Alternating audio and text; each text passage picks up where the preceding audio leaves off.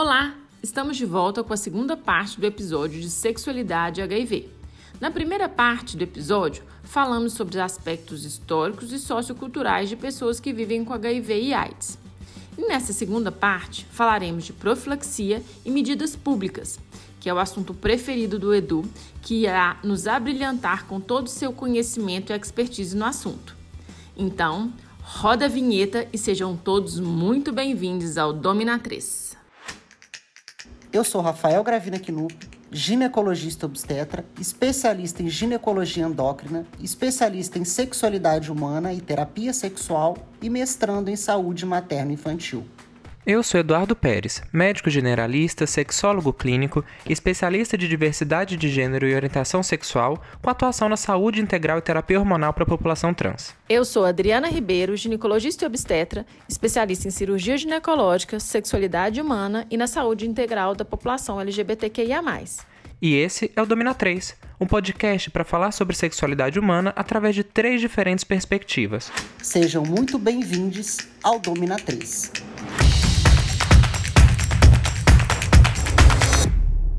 Que eu particularmente amo falar sobre PrEP e sobre prevenção combinada. É, são meus assuntos xodó dentro da saúde sexual.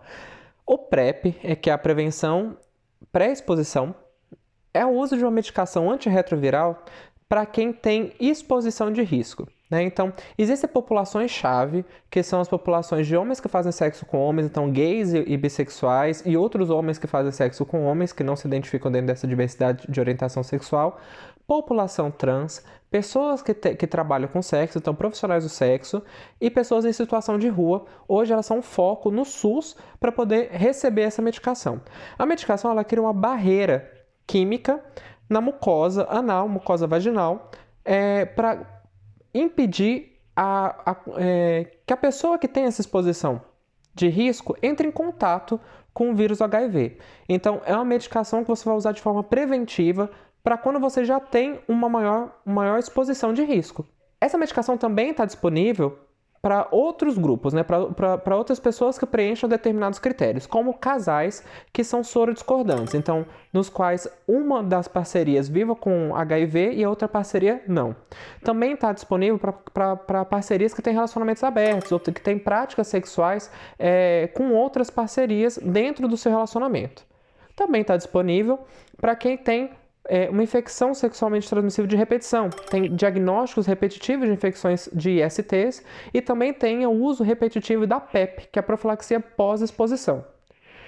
É importante lembrar que o PrEP ele é um avanço na medicina, um avanço muito recente como uma prevenção para o HIV/AIDS. Então, ele é uma das medidas que a gente tem hoje para garantir, na ponta inicial, ali na ponta da medicina preventiva, para a gente garantir um controle desse avanço do, do, do, HIV no mundo, do avanço da pandemia. E é algo muito moderno e algo que o Brasil é, o Brasil é um dos pioneiros no mundo de garantir esse acesso dentro do serviço público. E o, o PrEP é tão interessante que ele vem para quebrar estigmas, né?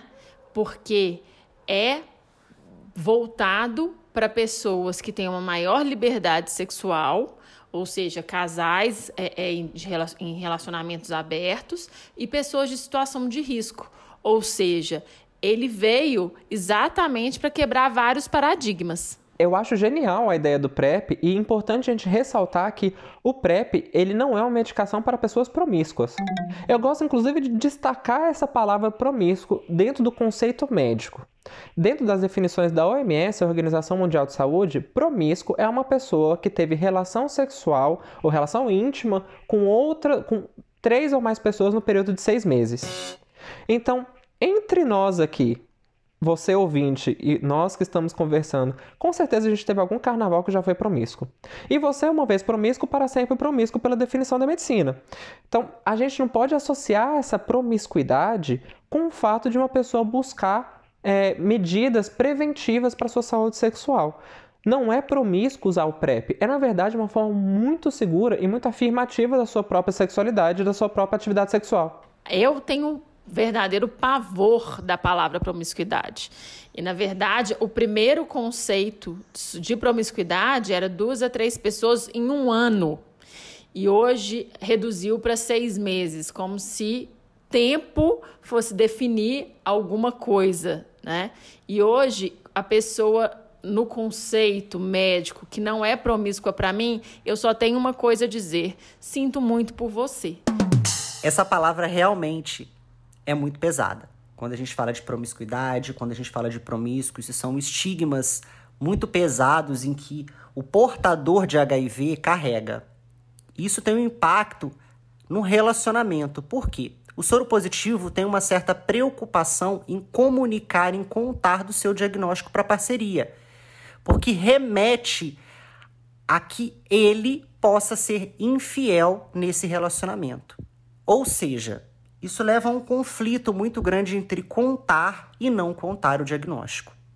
E aí eu faço uma ressalva importante que quando nós, enquanto profissionais de saúde, estamos diante de um portador de HIV, do diagnóstico, a gente tem que orientar que ele comunique a sua parceria sobre o seu diagnóstico. Na recusa, não, não quero contar, não vou falar, nós estamos respaldados a entrar em contato com essa parceria sem revelar nada sobre a pessoa portadora do diagnóstico de HIV e testá-la e fazer as devidas orientações com relação à prevenção, com relação à proteção desse indivíduo, não quebrando o sigilo da pessoa que é portadora de HIV. Só para complementar o que o Rafael falou. Aqui na Inglaterra, a lei é semelhante. Inclusive, na Inglaterra, o sistema público é muito semelhante ao brasileiro, né? Eles são, eles são sistemas irmãos, se a gente puder comparar assim. Aqui, um paciente que tem o diagnóstico do HIV, ele é, por, por obrigação do profissional de saúde, ele é, é, a gente é, é, obrigado a informar o paciente sobre como funciona a transmissão, sobre como funciona a carga viral, que é algo que a gente vai discutir agora no nosso podcast um pouquinho mais para frente. E é importante a gente falar também que esse paciente tem a responsabilidade de informar suas parcerias e informar, inclusive, no caso de qualquer exposição de risco, que essas parcerias elas têm o direito de buscar o serviço de saúde sexual, que aqui tem clínica de saúde sexual, para poder garantir que elas sejam testadas e sejam acompanhadas no caso de um resultado positivo. É, existem dois casos somente de processos de pessoas que positivaram porque entraram em contato com alguém que, que algum portador do vírus HIV que estava com carga viral detectável e essa pessoa não informou que estava em tratamento ou tinha sua carga viral positiva, né? Carga viral detectável no seu sangue. É, isso levou essas pessoas a serem processadas e elas, elas perderam na justiça. Foram dois casos desde o início dessa lei, que essa lei tem, tem por aí uns 20 anos aqui na Inglaterra, que foi o que baseou um pouquinho essa lei no Brasil também.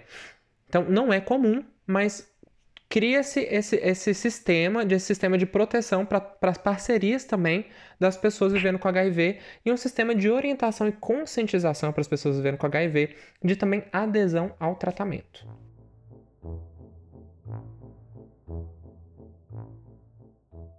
Tá, eu quero falar então um pouquinho da PEP, que eu acho que é importante a gente falar também. É, porque são siglas que assim, a galera geralmente não conhece, mas é importante falar. Enquanto a PrEP é a profilaxia pré-exposição, a PEP é a profilaxia pós-exposição. Então, após uma exposição de risco. E essa está disponível para absolutamente todo mundo, não tem critérios de inclusão. É, uma vez que você teve alguma exposição de risco, aqui vou dar uns exemplos. Você está numa relação sexual com uma pessoa desconhecida, foi transar com alguém da balada, usei a camisinha e essa camisinha estourou. Esse risco é, ele pode ser. É, o risco de você entrar em contato com o vírus HIV, ele já pode ser. É... Suficiente. Suficiente para você usar. Isso. Esse episódio ali já pode ser suficiente para você ter sido exposto ao vírus, né? E você pode se proteger já com o uso da PEP, que a PEP também são medicações antirretrovirais que devem ser iniciadas em até 72 horas após essa exposição. Ela pode ser encontrada em é, CTA, Centros de Testagem e Acolhimento, em pronto socorros em hospitais especializados que têm emergência de saúde sexual. E é importante você buscar o serviço da PEP, porque é um uso de medicação durante 28 dias, onde você vai ter é, a, sua a sua testagem das, das infecções sexualmente transmissíveis no início desse tratamento e após 28 dias também, para saber se você é, positivou ou não. Geralmente, esse tratamento vai garantir uma segurança é, de que você não positive no caso de ter entrado em contato com o vírus HIV. É, a PEP ela começou a ser usada para pacientes vítimas de violência sexual, então que tinham sido expostas ao risco sem ter uma, uma opção ou um conhecimento da pessoa que, com quem ela teve relação sexual, sem saber a, a sorologia do agressor. É, em Belo Horizonte, você consegue a PEP apenas em hospitais públicos, então hospitais particulares não, não é possível você conseguir. E todo medicamento antirretroviral é só o sistema público, é só pelo SUS. Então, se você quiser comprar no, numa farmácia, você não, não consegue, apenas nas UDMs, que são unidades de distribuição de medicamentos antirretrovirais, e nos hospitais, que são é, especializados, que fazem atendimento especializado em vítimas de violência sexual. É, a gente a gente está falando bastante de lei, eu estava falando de PrEP, falando de PEP, e eu quero terminar um pouquinho esse tópico que a gente está falando sobre as medidas das de políticas públicas. Eu queria falar um pouco sobre prevenção combinada, que eu acho que é uma coisa que é muito importante a gente falar para quem está ouvindo, é, poder também saber e ter posse dessa informação. Né? A prevenção combinada ela, ela é um conjunto de medidas pra, relacionadas à saúde sexual que são aplicadas na saúde pública para poder garantir um acesso completo a prevenção de infecções sexualmente transmissíveis, HIV, AIDS e hepatites virais. Então, essa prevenção combinada inclui imunização à hepatite A, principalmente para a população LGBT, hepatite A considerando o contato fecal-oral, né? Então, o beijo grego, é, o sexo anal, isso aumenta o risco de, de, de contágio de hepatite A. A hepatite B e C, que são hepatites virais, estão relacionadas também com transmissão sexual. É, a imunização para essas hepatites, o tratamento da hepatite B e C, a transmissão vertical também está incluída no, na prevenção combinada, redução de danos, é, orientação do uso da PEP, da PrEP, orientação do tratamento adequado para quem está, para as pessoas vivendo com, com HIV, isso tudo faz parte da prevenção combinada. É importante a gente falar dessa prevenção combinada porque isso é algo que a gente tem disponível no SUS e é uma tecnologia que é, o SUS é pioneira no uso da prevenção combinada. Então, a gente tem. funciona bastante. O que é triste é a gente ver o que tem acontecido neste governo em relação aos departamentos de, da infecções sexualmente transmissíveis, HIV e AIDS. Porque enquanto a gente conversa, neste exato momento estão passando dentro do Congresso Nacional é, pautas para poder diminuir as verbas e limitar o acesso de tecnologias que podem auxiliar no tratamento de pessoas vivendo com HIV e AIDS. Então, o governo Bolsonaro diminuiu as verbas para poder realizar testes é, diagnósticos e testes de, é, de genotipagem para HIV e AIDS. E por que, que esses testes são importantes? Pensa que esse teste de genotipagem para avaliar a carinha do vírus HIV, quais remédios consegue controlar a replicação do vírus HIV, quais, quais remédios não conseguem, isso funciona igual aquele antibiograma que a gente faz quando tem uma infecção bacteriana, para saber qual antibiótico vai matar a bactéria. Então, o governo acabou de assinar um, uma, uma medida que vai limitar as verbas para poder comprar esses testes, para poder ter esses testes disponíveis no SUS. De, além do desmonte que a gente tem visto ao redor de vários campos na, na saúde pública, saúde, na saúde clínica, na saúde preventiva, na saúde mental, agora na saúde sexual a gente também tem visto esses retrocessos que são absurdos. Né? Então é absurdo para quando a gente tem medidas que são pioneiras ao mesmo tempo, que a gente tem a própria prevenção combinada que é pioneira. Então é importante a gente ressaltar também esses pontos e lembrar que nós, como profissionais de saúde, vocês como ouvintes, profissionais de saúde ou não, têm a função de lutar pelo SUS e lutar porque esses serviços continuem tendo investimento e continuem existindo de forma adequada para garantir que toda a população de pessoas vivendo com HIV e pessoas que não vivem com HIV tenham sua proteção garantida no quesito da direito à saúde.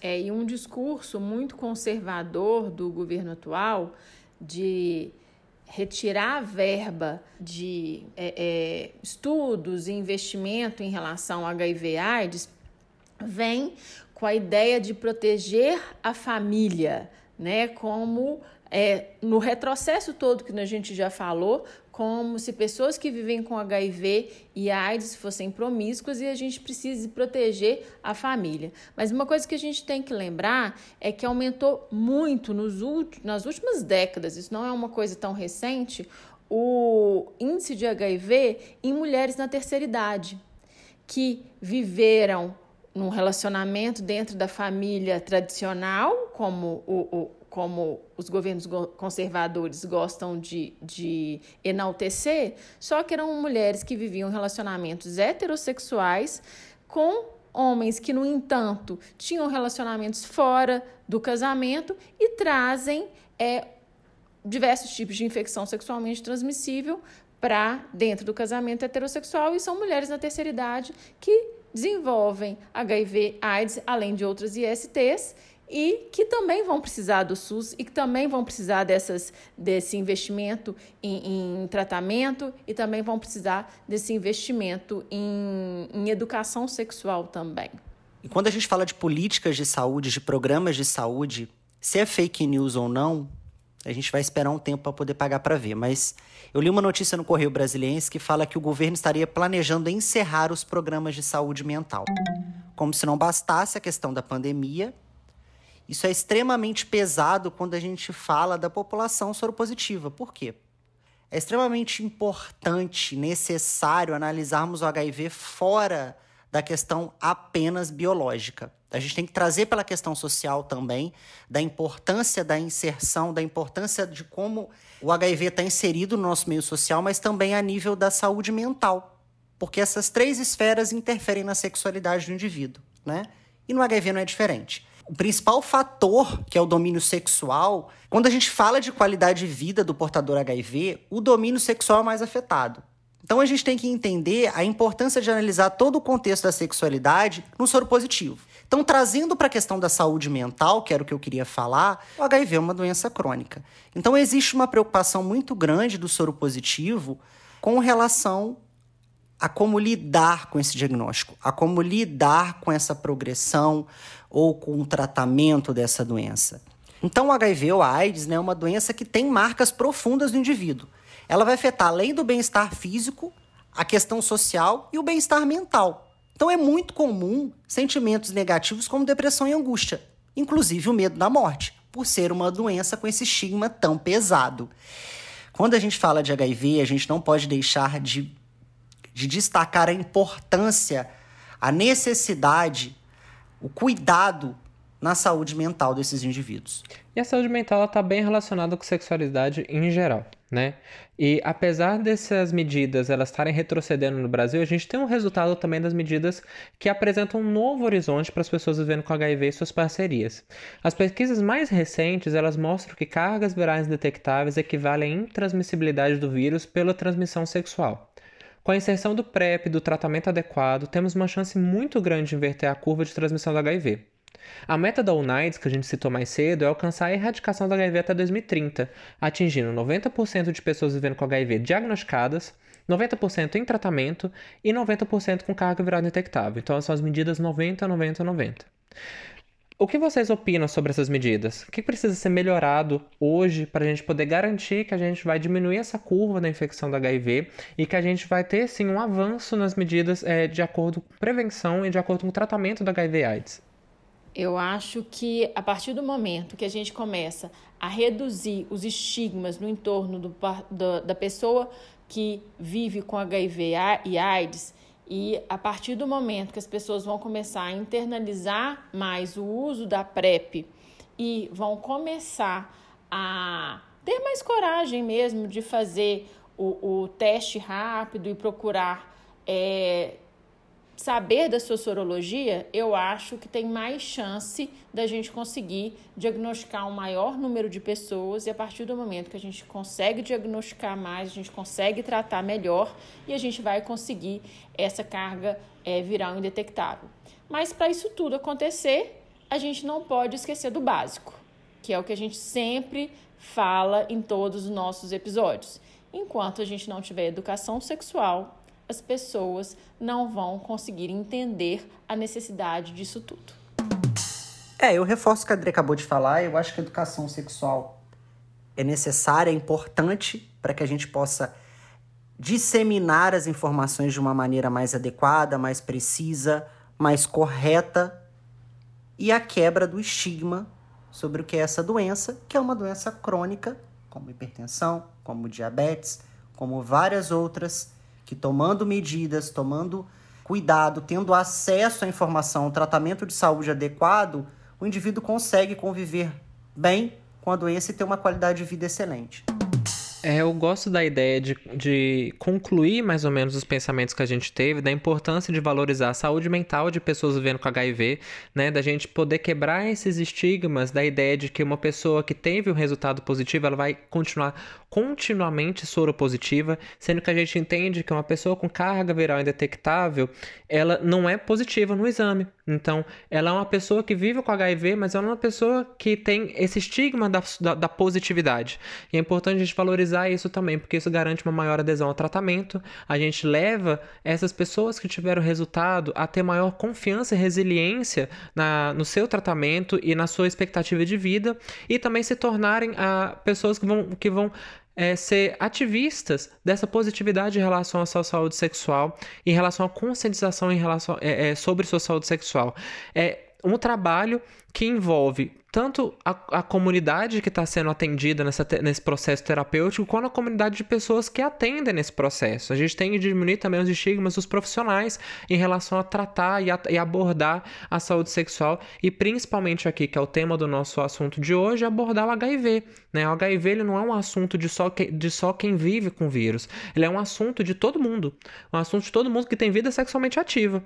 Então, inclusive um assunto de quem também não tem vida sexualmente ativa, mas, mas atende essas pessoas ou se envolve em comunidade, né? Como a gente tem uma pandemia, e acho que fica tão mais fácil quando a gente acabou de vivenciar a maior pandemia da, do, do, nosso século, a gente tem uma outra pandemia que está aqui latente há tantos anos, que é a pandemia do HIV, e a gente tem oportunidades gigantescas hoje de poder controlar essa pandemia, controlar esse avanço e diminuir as curvas de transmissão a pontos indetectáveis tais quais cargas virais. Então, acho que ah, o que deve ser melhorado hoje são pequenas mudanças que devem ser feitas em termos de conscientização, em termos de, de, de pensamento imaginário popular relacionados ao HIV. O HIV, tal qual o Rafael falou, é mais uma doença crônica. A gente tem tratamento e, tal qual a Adri falou e como a gente fala sempre em todos os episódios, a educação sexual é essencial. Não adianta tapar os olhos, não adianta ignorar e não adianta tratar o HIV como um tabu.